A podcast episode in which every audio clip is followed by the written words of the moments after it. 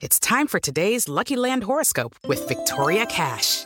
Life's gotten mundane, so shake up the daily routine and be adventurous with a trip to Lucky Land. You know what they say. Your chance to win starts with a spin. So go to LuckyLandSlots.com to play over 100 social casino-style games for free for your chance to redeem some serious prizes. Get lucky today at LuckyLandSlots.com. Available to players in the U.S., excluding Washington and Michigan. No purchase necessary. VGW Group. Void or prohibited by law. 18 plus. Terms and conditions apply. Hola Fortuna, ¿cómo estás? Muy bien, ¿tú, Carlos? Bien, Fortuna, pero ¿qué crees que me pasó anoche? ¿Qué te pasó? Le dije a mi pareja que tenía yo más o menos unos 22 centímetros de distancia y tuvimos encuentro. ¿Y qué crees? Que no le completo. Todos mienten en el sexo. El tema del día de hoy, un tema muy interesante. Quédate con nosotros, que esto estará que arde. ¡Comenzamos! Dichosa sexualidad.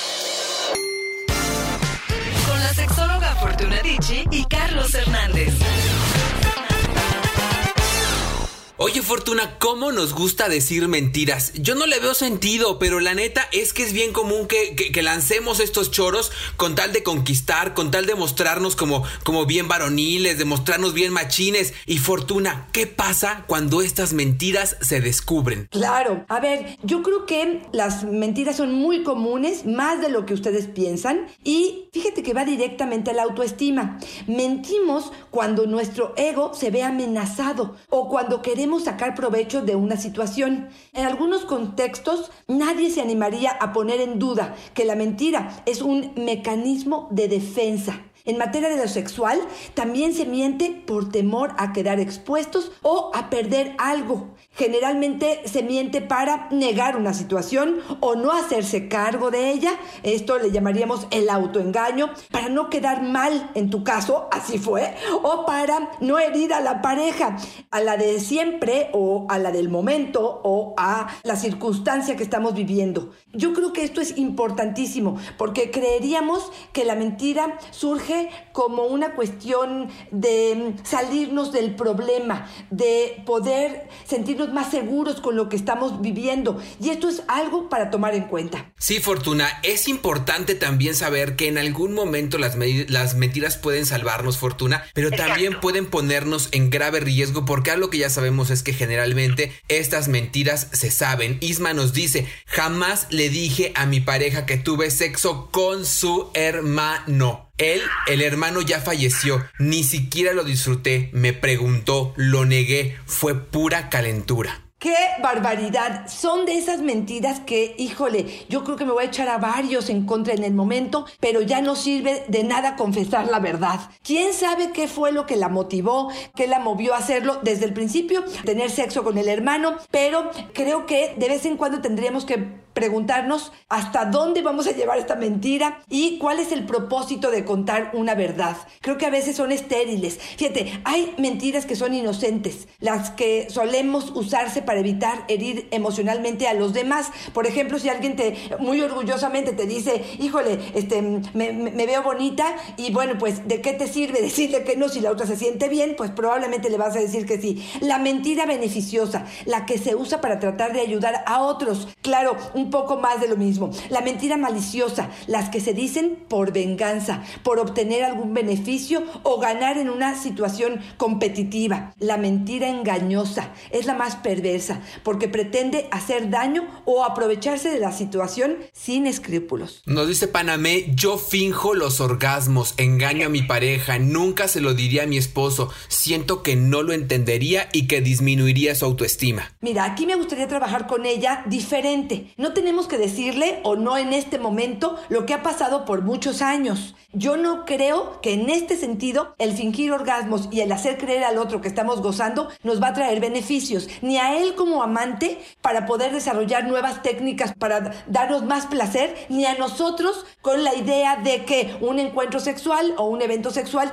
nos generará más deseo para poder repetir esta oportunidad. Entonces yo creo que a la larga te va a hacer muchísimo daño. Entonces no te diría no te vayas para atrás y, le digas cuánto te he engañado, pero sí idear la forma de decir algo está pasando, me está haciendo falta, como si esto fuera algo nuevo. Vamos a descubrir nuevas formas, asumir mi responsabilidad hasta dónde yo soy responsable de que este orgasmo no se presente. Quizá es cuestión de tiempo, quizá es cuestión de juego presexual, pero bueno, me parece que estamos en el momento y esta es la oportunidad para poder decirle, no, fingir un orgasmo de vez en cuando puede ser una excelente alternativa para no lastimar el ego de la pareja, pero en general creo que lastima más a ambos. Y es que me quedo pensando justamente cuando decías en la otra historia, en la de Isma, que nunca le había dicho a su pareja que había tenido sexo con su hermano, y tienes creo que razón al mencionar que hay mentiras que la verdad es que ya vale la pena ni siquiera mencionarla, que los secretos mejor te los guardas porque no va a servir absolutamente de nada decirlo. Pero en el caso, por ejemplo, de, los que nos, de lo que nos comenta Panamé, hay cosas que sí tendríamos que estar diciendo, Fortuna, que no tendríamos que guardarlas, que no tendríamos que mentir, porque en tanto vamos mintiendo se va volviendo una bola de nieve enorme que después no podemos parar. Así es, totalmente.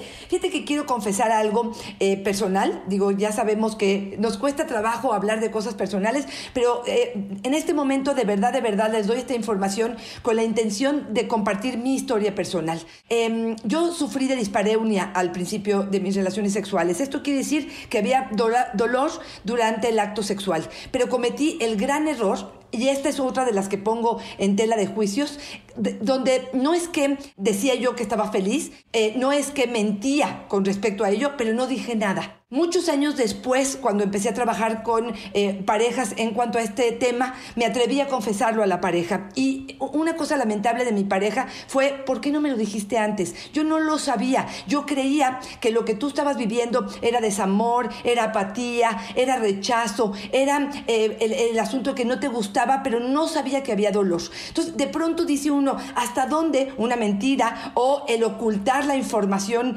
eh, importante puede deteriorar? De tal forma la relación que realmente no entendamos por dónde está hasta que rompa la relación sin poder tener este, esta información este, de frente. Por lo tanto, yo creo que es como em, brincarte pasos, creo que es irte como por una vereda, creo que ir de frente y contar la verdad, claro, en un ambiente de confianza, en un ambiente amoroso, em, siendo empáticos, creo que sería una mejor alternativa que mentir. Entonces una de las máximas de este episodio Fortuna es no tenemos bola mágica, no somos adivinos. Para mejorar es necesario verbalizarlo, decirlo y compartirlo y para eso se requiere fortalecer la comunicación con la pareja. Elisa nos dice Fortuna, escucha esta por favor. Yo escondo revistas pornográficas de hombres encuerados, nos dice. Las tengo bien guardadas en la bodega. Cuando no traigo ganas, le miento a mi pareja y le digo, ay voy tantito al baño, voy, les doy una ojea y regreso con unas ganas. ¡Ay, Dios! Fíjate, ahí es donde te preguntaría, Carlos, eh, la diferencia entre lo íntimo y lo privado que lo habíamos platicado porque Anthony Bolinches eh, em, en su libro Sexo Sabio nos los había mencionado. y, yo creo que hay cosas como íntimas que no tenemos que compartir con la pareja. Si yo necesito de vez en cuando un poco de pornografía em, o de imágenes de otros hombres para eh, excitarme, ojo, eh, dije de vez en cuando, no sé si es mentira. Digo, entiendo que la mentira es que va a bajar a la bodega o para qué está bajando la bodega, pero... Pero no sé si es algo que tenemos siempre que compartir. Eso sería una mentira. Si yo me entero que mi pareja está viendo de vez en cuando pornografía antes del encuentro sexual, ¿sería algo que me ofende? ¿Sería algo que repercute en la confianza entre nosotros? Yo la verdad creo que hay cosas que uno debe mantener en su intimidad. Creo que eso es algo súper personal y creo que se vale. Además, Fortuna, siempre lo hemos dicho, nuestra imaginación nos pertenece. Y si eso corresponde, nos permite acercarnos más al placer y estar bien giritos para el momento del encuentro sexual, la verdad fortuna es que yo creo que vale la pena mantenerlo en el ámbito de lo privado y de lo íntimo, ¿no? Claro que sí. Por ejemplo, Sebastián nos dice, he ocultado la información de que he sido portador de varias infecciones de transmisión sexual. Esta es de las que te digo, privado íntimo a la chiflada. Porque también Cristóbal nos dice, mi secreto es que tengo virus del papiloma humano, tengo sexo sin condón, nunca les digo a mis parejas, es que no me gusta con preservativo. Fíjate, ahí me parece hasta dónde la ética o eh, no quiero utilizar, porque ética sería el bien común. Bueno, sí, el bien común de los dos. ¿Hasta dónde mi línea de lo privado, de lo íntimo, ¿Hasta dónde se vale que yo utilice, eh, bueno, que sea para mí solamente esta información y que no la comparte, que la otra decida si quiere tener un vínculo conmigo? ¿Hasta dónde el condón sería cuando menos lo mínimo que podría ofrecer de respeto y de cuidado de su salud del otro? O sea, sí creo que ahí hay una línea donde... Eh, si yo tuviera que hacer el reglamento de los derechos sexuales, de la ética de la sexualidad, sí mencionaría este como uno de los puntos importantísimos y fíjate, sí por el respeto del otro, pero también por el respeto de uno. Yo sí creo que esto es como un boomerang. Eh, si tú estás hablando de VIH, perdón, de BPH, al rato el otro te habla de VIH y pareciera que con la mano en la cintura te dice, ay, pues es que no, no me parecería que sería algo tan importante. Hasta coraje me dio Carlos. Sí, y la verdad es que sabemos que son historias que pasan con frecuencia, que lo saben, no lo dicen, y nosotros siempre decimos, Fortuna, que somos libres de cualquier conducta sexual, pero el límite es cuando afectas a otros, cuando pones en riesgo la salud de otros. Tú decides sobre tu salud, pero sobre los otros, ahí ya está el límite puesto, Fortuna. ¿Y qué te parece si cambiamos tantito como el tono, Fortuna? Porque nos dice Gerardo una que me encantó, Fortuna. Mi secreto es que fantaseo con artistas. Yo recuerdo que desde adolescente me masturbaba viendo a quién crees mi fortuna. A Ivonne y a Ivette. ¿Tú las, las ubicas a Ivonne y a Ivette, las gemelas? Sí, claro, claro. Y dice que una de sus parejas en algún momento lo sospechó por las imágenes que tenía en el celular y él le mintió, le dijo que no era cierto. Ahí está otra vez, Fortuna. Tenemos derecho a fantasear con quien nos dé la gana. Si es Ivonne y Beth y nos prenden las flacas, Fortuna, pues ¿qué más da? Claro, fíjate que cuando hablamos de fantasías, yo creo que hay fantasías que son privadas, otra vez, íntimas, que no tengo por qué compartir, que tengo derecho de utilizar mi imaginación, por supuesto, de absolutamente lo que yo quiera, y otras que tendrán que ver con fantasías que quisiera realizar, con ideas, con sueños, con, no sé, idealizaciones que probablemente serían realizables. Y entonces creo que sí podría compartir con la pareja. También es cierto que hay parejas muy abiertas, de mucha confianza, donde hay la oportunidad y donde a lo mejor para mí me involucro con estas gemelitas y puedo ser la tercera en tu imaginación si me lo compartes y tengo la madurez a lo mejor para ser parte de este trío, de este cuarteto, o simplemente sabes que ese tema a mí me va a brincar y me va a hacer sentirme incómoda y mejor no lo mencionas. Le sales bailando el pimpón es un muñeco a tu marido nomás para hacer trío, ¿no? Fíjate, Ivette nos dice, sí quiero decirte algo, yo le dije a mi marido que era virgen. No lo era y siempre he tenido la sensación de saber si lo digo o no lo digo.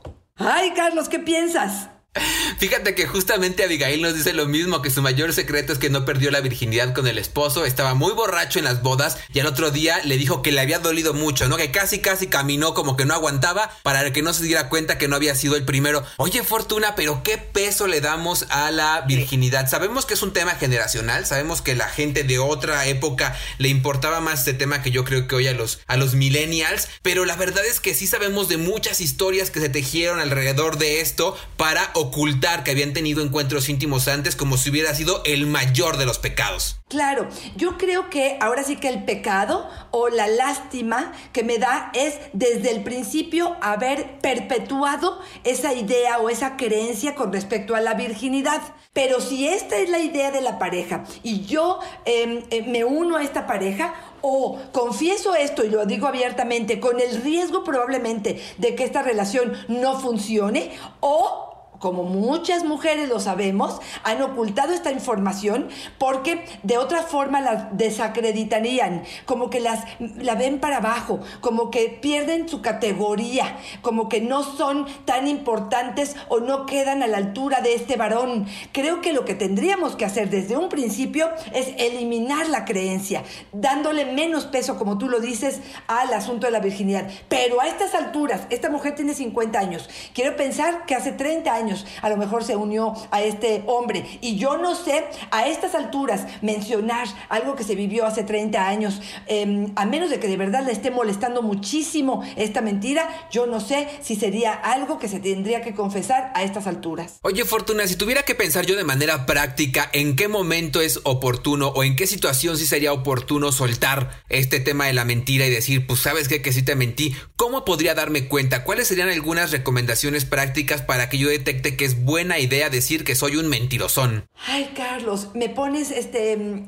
Mira, yo pienso si lo manejamos así, como te mentí, como te oculté, me parece que va a ser doloroso. Yo no sé si a través del tiempo, evolucionando en, nuestro discurso, haciendo más maduro nuestra relación, cambiando conceptos de forma más sana, más abierta, más madura, en el momento en que lo digo, y no lo digo como te mentí, sino en su momento decidí no mencionarlo porque me parecía práctico, probablemente de esta forma mucho más cuidada, casi casi sabiendo cómo nos va a responder la pareja, lo diría. Si no, sí soy de la idea de que a menos de que haya algo importantísimo como lo que te voy a decir a continuación, sí creo que sería una información que me mantendría para mí y no tendría que ocultarlo. Como por ejemplo, Virginia nos dice, yo tuve un aborto cuando era adolescente. Esto impactó de forma importante mi endometrio, lo hizo más delgado. En mi segunda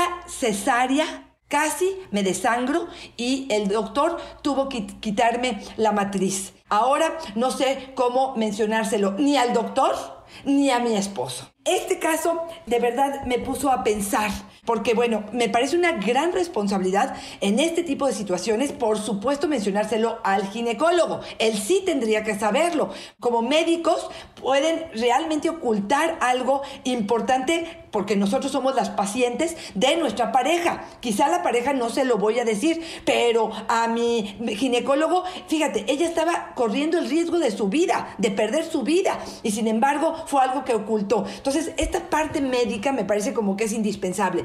¿Qué tan importante hoy en día, que ya no tiene matriz, ya tiene dos hijos con este marido, decirle que tuvo un aborto a los 15 años, será algo indispensable o le generará en este momento más coraje a este hombre de no haberlo hecho antes, Carlos? No estoy segura de que siempre tendremos que contar la verdad después de muchos años eh, adelante. Ya está otra de las creencias que hemos aprendido, Dios sabe de dónde, Fortuna, en que tenemos que contar a nuestra pareja todo lo que hicimos antes de conocerlo o conocerla. Nos dicen que es necesario para ser completamente honestos y empezar desde cero, como si antes de nosotros no tuviéramos vida, como si hubiéramos nacido en el momento en que nos conocimos. Yo creo que es parte de esta paradoja del amor romántico fortuna en que nos dicen que debemos ser perfectos y puros al momento de que llegamos a vincularnos o a unirnos con alguien quienes decidan casarse fortuna. Habrá que replantearnos si de verdad queremos ventanear toda nuestra vida anterior y por otro lado Fortuna, si yo como pareja de verdad estoy listo y preparado para saber todo lo que hizo esa persona con quien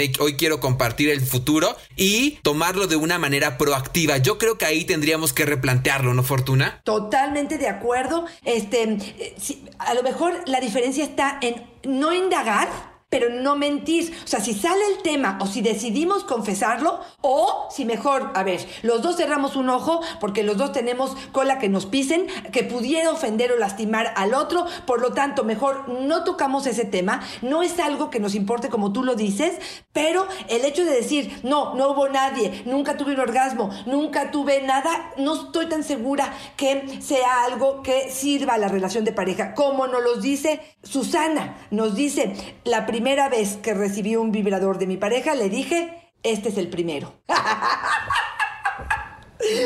Parece ser que Susana ya tenía otro ya conocía otro vibrador. Estas, por ejemplo, a mí personalmente me parecen una mentirilla chistoreta, una mentirilla este, que pudiera sí lastimar porque el otro se siente maravilloso con que fue el primero en ofrecerte este vibrador, pero puede ser que el otro te diga, ¿y de dónde lo sacaste? ¿Y por qué lo tenías? ¿Y cuánto lo usaste? Y entonces, bueno, indagar también con esta curiosidad no tan sana, ¿no? Como más dolosa. Agárrate, Fortuna, porque ahí te va esta. Ada nos dice, yo le estoy mintiendo a mi pareja, estoy teniendo sexo con él sin tomar los anticonceptivos. No le he dicho porque él no quiere ser papá y a mí ya me urge ser mamá. Ay, corazón, estás empezando con el pie izquierdo para mi gusto. Le estás arrabiatando, digamos, estás eh, robando la oportunidad o la decisión de compartir esto contigo. Fíjate, esto tiene mucho que ver, Carlos, también por lo que hemos escuchado. También sabemos que muchas te dicen, pues tú déjate de cuidar, te quedas embarazada y al ratito o así lo atrapas o así te casas o ya que está el bebé presente, pues ya no te va a dejar. Y hemos escuchado casos que efectivamente se quedan con ellas, no sé cuánto tiempo, no sé qué tipo de relación, pero se pueden quedar con ellas por un tiempo y esto puede ser algo valioso de forma general, pero yo creo que es una de las decisiones más difíciles de verdad hacer esto sola hacer esto de forma arbitraria. Yo creo que esto definitivamente es algo que puede generar a futuro desde la construcción y la energía que le estás poniendo al evento, desde la mentira propia hasta la conclusión que tú imaginas que va a ser que él va a estar feliz y se va a quedar contigo, me parece que lo dejo en duda y me parece muy riesgoso. Hay fortuna, está subiendo la temperatura. Elizabeth nos dice, para alcanzar el orgasmo me introduzco un plátano, tengo ese fetiche, cuando lo hago llego al cielo, a mi pareja le digo, compro mucho plátano porque me encanta. Yo espero que esté vacilando, espero que esté riendo. Yo eh, no sé por qué me imaginé al Dominico, me imaginé este, cuando lo aplastas y se sale por todas partes. Me parece un riesgo de, de higiene importante y yo lo que le diría mejor es que comparta la información que tiene de lo que el plátano le está ofreciendo para realmente poder compartir esta experiencia con la pareja. Esa es mi opinión muy, muy personal. Sammy nos dice, Fortuna, una que me han contado, me han dicho que es muy frecuente, a mí no me consta. Veo pornografía en las madrugadas, me despierto, digo que tengo insomnio, me voy al baño y veo unas cosas deliciosas. Después regreso con muchas ganas para estar con mi pareja. Ay, Dios. Este, ay, ¿qué te digo, Carlitos? Mira, yo eh, eh, investigué mucho sobre el tema de pornografía y sí hablaban de que muchos adictos se paran en la madrugada justamente a ver pornografía y a masturbarse y ya esto visto como una cuestión adictiva, como una conducta obsesiva compulsiva. Si está haciendo de vez en cuando y está haciendo el pie Em, para tener un buen encuentro sexual, para tener una super erección, pues me parece que de vez en cuando tampoco tiene nada de malo. Pero si me parece que esto puede ser como la norma o lo más común que sucede, me parece que estaría eh, acercándose a muchas situaciones de riesgo donde es más fácil prenderse con pornografía que con las fantasías o con la pareja. Y a la larga o a la corta, me parece que está restando placer y oportunidades de excitación que lo que le está ofreciendo. No sé qué piensas tú al respecto, Carlos. Sí, yo también lo creo. Yo creo que el tema de ver la pornografía no es el problema. Yo creo que el problema siempre va a estar en ocultar, en mentir, por un lado, porque a lo mejor es parte de los acuerdos y entonces ahí tendríamos que revisarlo. Pero por otro lado también, Fortuna, cuando justamente nos dices y esta conducta se vuelve repetitiva y a tal grado que no podemos pasar una noche sin hacerlo, que no nos sentimos tranquilos, que nos está invadiendo, que estamos dejando de hacer cosas por este momento de pornografía que en este caso está dejando de dormir por hacerlo fortuna y podría afectar su vida, ahí es yo creo que donde nos prende un foco rojo y donde teníamos, donde deberíamos tener mucho cuidado. Gustavo Fortuna nos dice, mi mayor secreto es que me excito vistiéndome de mujer. Le he mentido a mi pareja para ocultarlo. No me considero gay, pero no lo entendería. Mira, creo que la clave fue el final. Si ella no lo entendería, Puede ser un fetiche que tenga que ver conmigo, con mi actividad diaria, con irme a otra colonia, con disfrazarme de mujer y maquillarme, con vivir este rol, esta personalidad, este ser que de pronto me hace vivir maravillosamente, pero entendiendo también que tengo una familia, una pareja eh, y, y que puedo vivir de esta forma y tengo un equilibrio en mi vida y puedo llevar esta doble vida. Me parece que si sabemos de antemano, que la pareja va a reaccionar de forma negativa, pues sí sería algo eh, otra vez, ¿no? Que tacha en, en, mi vida privada y que no tengo por qué compartirlo absolutamente con nadie. Si estás en riesgo de que en algún momento te sorprenda, como muchas veces hemos sabido, cachan esta ropa y creen que es más bien una cuestión de infidelidad. Vamos a ver hasta dónde esta mentira puede meterte en problemas, pero creo que el trabajo tendrá que ser más bien en abrir la puerta con las conversaciones con tu pareja sobre las personas travestis, em, de la forma en la que viven, el hecho de que hay travestis eh, heterosexuales. No sé si es algo que tendría que trabajarse muchísimo. Yo les recomendaría mucho, si es que quiere sacarlo, una sesión terapéutica. Con mucho gusto yo le ofrezco el hecho que lo haga una vez conmigo y para poder tener un poco claro ¿Cuál sería el objetivo al, comunicarlo? Em, ¿Cómo lo plantearías? ¿Qué quieres? Que resulte de esta conversación para que realmente esto no te meta en más problemas de los que ya está. Si es algo que te urge decirlo y compartirlo con alguien, si tu pareja es ese alguien, o si es algo que puedes mantener en privado. Y de verdad yo conozco hombres de 80 y 90 años que siguen con este fetiche y que la mujer nunca se dio cuenta o nunca quiso darse cuenta. Tú dices siempre algo que me gusta mucho, Fortuna, que es que cuando no podemos solo se vale pedir ayuda y yo creo que justamente lo que le estás recomendando es una gran aportación, porque tal vez si se acercan, no sé, contigo con algún especialista y tiene una hora de sesión donde analicen, establezcan juntos un plan de acción, podría funcionar muchísimo. Por eso cuando veo ahí en tus redes sociales esto de asesoría terapéutica por videollamada para poder acercarse, Fortuna, me parece que a veces hay que invertirle una hora por lo menos, un tiempo a nuestra vida sexual o de pareja para que esto funcione, ¿no? Totalmente de acuerdo? Recuerden que estamos a su servicio y eh, me encantaría decirte lo que me dijo Isaac. Este gatillazo es la primera vez que me pasa. Qué obsesión con las primeras veces, Fortuna. Sí, ¿verdad? Esto de que es la primera vez que fallo con el orgasmo, es la primera vez que eyaculo demasiado pronto, es la primera vez que no tengo un orgasmo, es la primera vez que no logro mantener esta erección o que logro mantener la erección pero no logro penetrarte. Estas em, frustraciones causadas por las grandes expectativas de lo que tiene que ser en el sexo, de lo que el otro está esperando, de un buen desempeño, de pronto pueden pasarnos una factura carísima. En este caso, saber que si en algún momento te ha fallado o te falló la erección, puede ser muy común, dependiendo de tu edad, de tu estado de salud, pero si esto se está repitiendo constantemente, habrá que checar qué tan ansioso estás, qué ha pasado con eh, tu salud de forma general, cómo andas en obesidad, cómo andas en tabaco, cómo andas en alcohol, qué es lo que está sucediendo con tu eh, presión, digamos, si tienes hipertensión, si tienes algún asunto eh, del corazón, si tienes diabetes o esto te lo está avisando,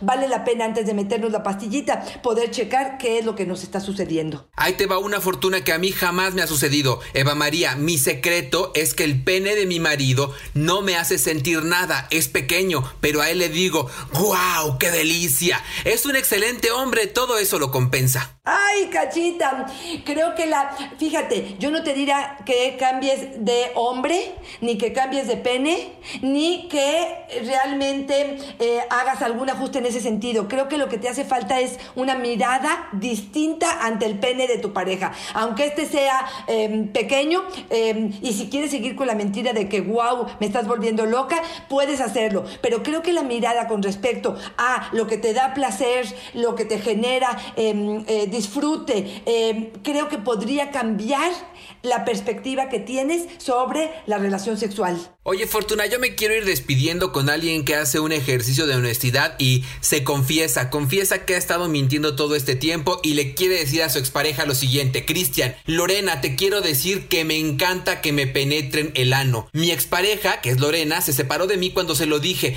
me dijo que era gay, fue mi secreto, yo se lo negué por muchos años, ahora tengo una nueva pareja, se lo dije desde el principio para que supiera con quién se acostaba y lo hemos disfrutado muchísimo. Fíjate, fíjate, fíjate qué interesante esta, esta propuesta. Probablemente si a Lorena le trabajaba el asunto, lo hablaba con honestidad desde el principio, sabiendo que esta apertura era necesaria para poder sumar cosas importantes, probablemente Lorena lo hubiera tomado de otra forma. Pero cuando la relación, yo no creo que sea solamente por la duda de la orientación, si la relación no anda bien y además te digo que me gusta que me penetren por el ano y el criterio de la otra o la creencia o la eh, incultura este, que va más allá de realmente pensar que el ano es una zona erógena primaria y que puede ser muy placentera, puede confundirse mucho el escenario. Por eso es que las mentiras no son tan recomendadas, aunque en este sentido yo no sé si tendría que ser algo que de, de buenas a primeras le diga a mi pareja y sea algo que sea tan importante tomar en cuenta. No sé qué piensas, Carlos. Sí, ahí yo creo que es un mix, ¿no, Fortuna? Un mix de la desinformación con la mentira. Y entonces la mentira con desinformación se vuelve enorme, terrible y casi diabólica. Mucho nos dicen, Fortuna, que hay hombres que durante el encuentro sexual se introducen un dedo en el ano. Y entonces la mujer cuando los cacha dice, wow, ¿no? Este ya se me volvió gay, como si los gays se volvieran, ¿no?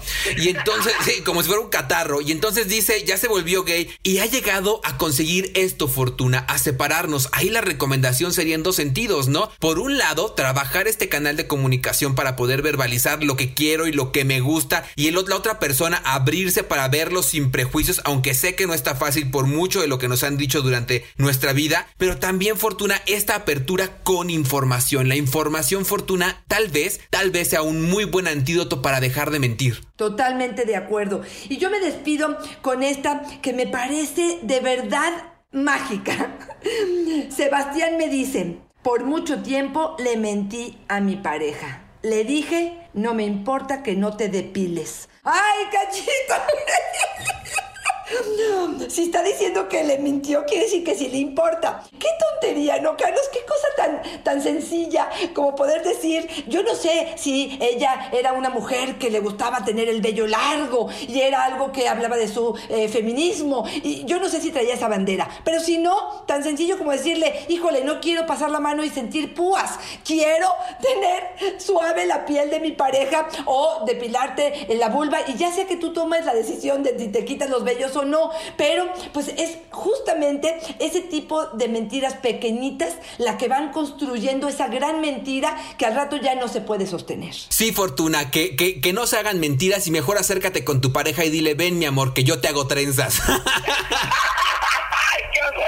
Oye, Fortuna, me encantó estar contigo hoy, tú desde tu casa, yo desde la mía. Yo espero que pronto podamos darnos un abrazo y en tanto, por favor, cuéntanos dónde te encontramos. Arroba Fortuna Dichi es mi Twitter, Fortuna Dichi Sexóloga es mi Facebook y en Instagram estoy como Fortuna Dichi. Acuérdense que estamos cada jueves sacando un podcast nuevo. Me encantará saber de ustedes, nos encantará saber si quieren proponernos temas interesantes, algo que no hayamos abordado o preguntas concretas. Con muchísimo gusto, esos son los medios para contactarnos. Y sí, Fortuna, ahí en la plataforma de iHeartRadio, hasta abajo, hasta abajo, hasta abajo, nos pueden dejar preguntas, comentarios, ideas. Estamos contestando absolutamente todos. Van a ver ahí algunos otros que ya nos preguntaron, pero nos interesa mucho saber qué está necesitando Fortuna. Mi Facebook es Yo Soy Carlos Hernández y mi recién inaugurado Instagram Fortuna ya está esperándolos con eh, el sexo con Carlos, por favor. Claro que sí. Carlos, siempre es un placer y dejemos las mentiras a un lado,